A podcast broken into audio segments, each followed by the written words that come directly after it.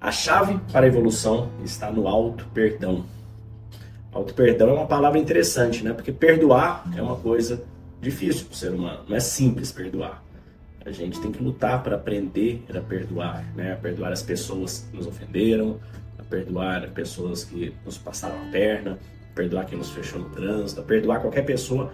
É uma luta constante do ser humano, é uma evolução. Não pensa que é fácil para mim, pensa que é fácil para ninguém, né? Com exceção dessas almas extremamente evoluídas, para todo mundo é difícil. Agora, o que é muito interessante é o como é difícil o auto-perdão, né? Não é que a gente tem dificuldade apenas de perdoar as outras pessoas, a gente tem dificuldade de nos perdoar. E essa dificuldade de nos perdoar é um dos maiores castigos, um dos maiores atrasos que a gente pode trazer para as nossas vidas. Epiteto disse: Perdoe a si mesmo pelas falhas passadas e concentre-se no presente, pois é nele que reside o seu poder de mudança.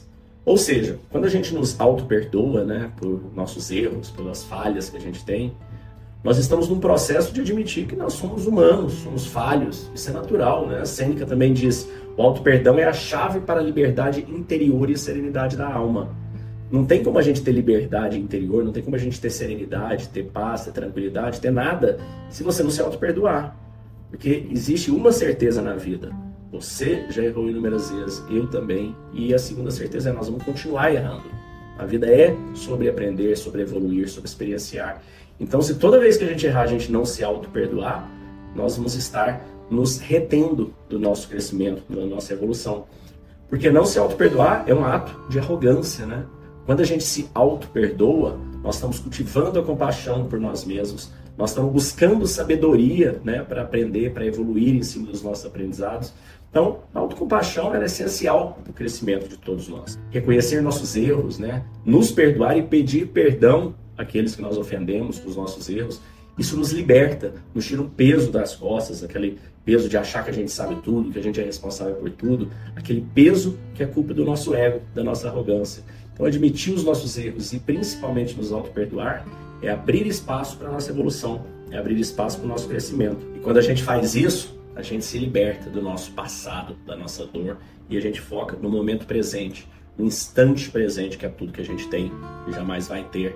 Marcos Aurélio disse: aquele que se perdoa aprende a viver em harmonia consigo mesmo e encontra a verdadeira paz de espírito. Porque pensa bem, como é que você vai conseguir perdoar qualquer pessoa se você não tem compaixão suficiente para se perdoar? E não pensem que é simples. O processo de auto-perdão é um ato de coragem, de autodomínio. Ele exige que a gente aceite a humanidade que tem dentro de nós ele exige que a gente aceite nossas fraquezas, imperfeições, né? Sêneca nos disse várias vezes, ele escreve em suas cartas para Lucílio, para Lucílio se lembrar o quanto somos falíveis e a gente erra e cai e levanta e erra e vai fazendo isso constantemente a vida toda. E reside no alto perdão a nossa capacidade de passar de fase, de falar, bom, eu aprendi, desculpe a todos eu errei e vamos seguir. É daqui para frente, não é daqui para trás. O que foi, foi. Nós não temos como voltar atrás. Portanto, lembre-se, né, dentro do, da calma da mente, um dos exercícios que a gente faz fundamentais é o do auto-perdão, da autocompaixão, de aceitar as nossas fraquezas. Todos nós temos fraquezas. Não pense que o magnata, o rico, o político, o famoso não tem. Todos temos inúmeras fraquezas. Todos temos inúmeras dores, todos temos inúmeros traumas. E a nossa vida a gente vai trabalhando e corrigindo, né? E resolvendo cada um desses pontos, um por dia, um a cada momento. Então a gente deve, como disse Marcos Aurelius, aceitar as nossas fraquezas e nos perdoar e fortalecer a nossa vontade de sermos melhores, de vivermos as nossas melhores versões. E não foi só os estoicos que falaram disso, né? Buda disse ainda: perdoe a si mesmo, aceite o passado e abrace o presente com amor e compaixão. O verdadeiro perdão começa quando você se perdoa e liberta-se das correntes do arrependimento. Diz Confúcio.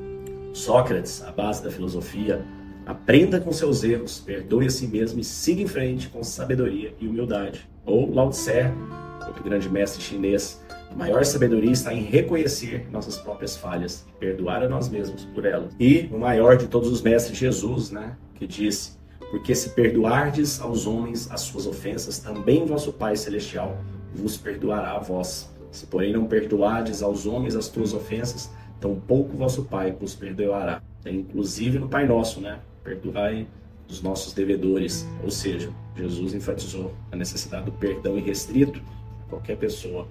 Imagine então para você mesmo. Então, se você quer aprender como se libertar desse fardo, dessa dor, desse sofrimento, dessa falta de auto-perdão que você possa estar vivendo, venha para a nossa imersão da calma da mente. Se inscreva e participe conosco. O conteúdo está todo gravado. Durante sete dias você vai poder assistir uma hora por dia.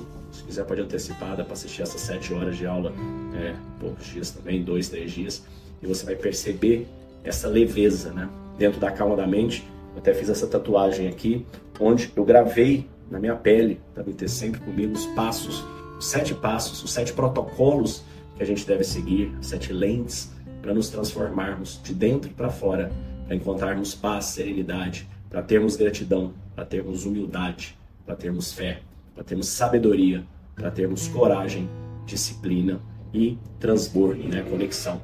Então, cada uma dessas sete lentes, em uma hora, a gente passa por exercícios, a gente faz meditações, onde você vai receber em um nível alerta da sua mente, da sua alma, ensinamentos e conhecimentos que vão impactar e mudar a sua vida para sempre. Então, dentro da imersão, a gente tem também a comunidade, grupos de WhatsApp, que você vai participar com outras pessoas que também estão no mesmo momento que você está de busca dessa jornada. Nós temos três opções de imersões gravadas já. A gente tem a imersão para você buscar o seu autoconhecimento, a sua calma mental. Ela vai te ajudar nos seus relacionamentos, ter relacionamentos melhores.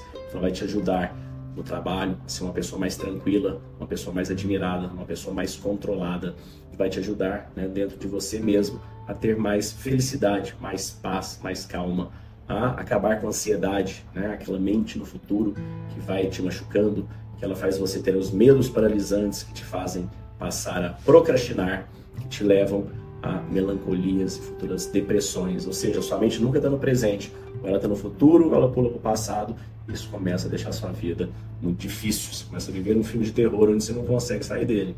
Então, dentro da calma da mente, a gente vai destravar cada uma dessas chaves, cada um desses pontos com esses protocolos é, que a gente aprofunda. A segunda imersão é a imersão executiva. Então, se você é um executivo e você quer trazer isso para você enquanto líder, todos esses conhecimentos que tem 1, mas como executivo, uma melhor liderança, uma melhor gestão. Eu trago conceitos que eu aprendi quando eu fiz Harvard, quando eu participei de imersões da Endeavor, conceitos de gestão, de negociação, e você vai sair num grupo de empreendedores. Essa é a segunda opção. E tem a terceira opção, caso você tenha uma empresa e queira levar esse workshop para dentro da sua empresa, para dentro da sua corporação, para trazer a calma da mente, trazer menor absenteísmo, mais performance do seu time, mais conexão, você pode entrar lá.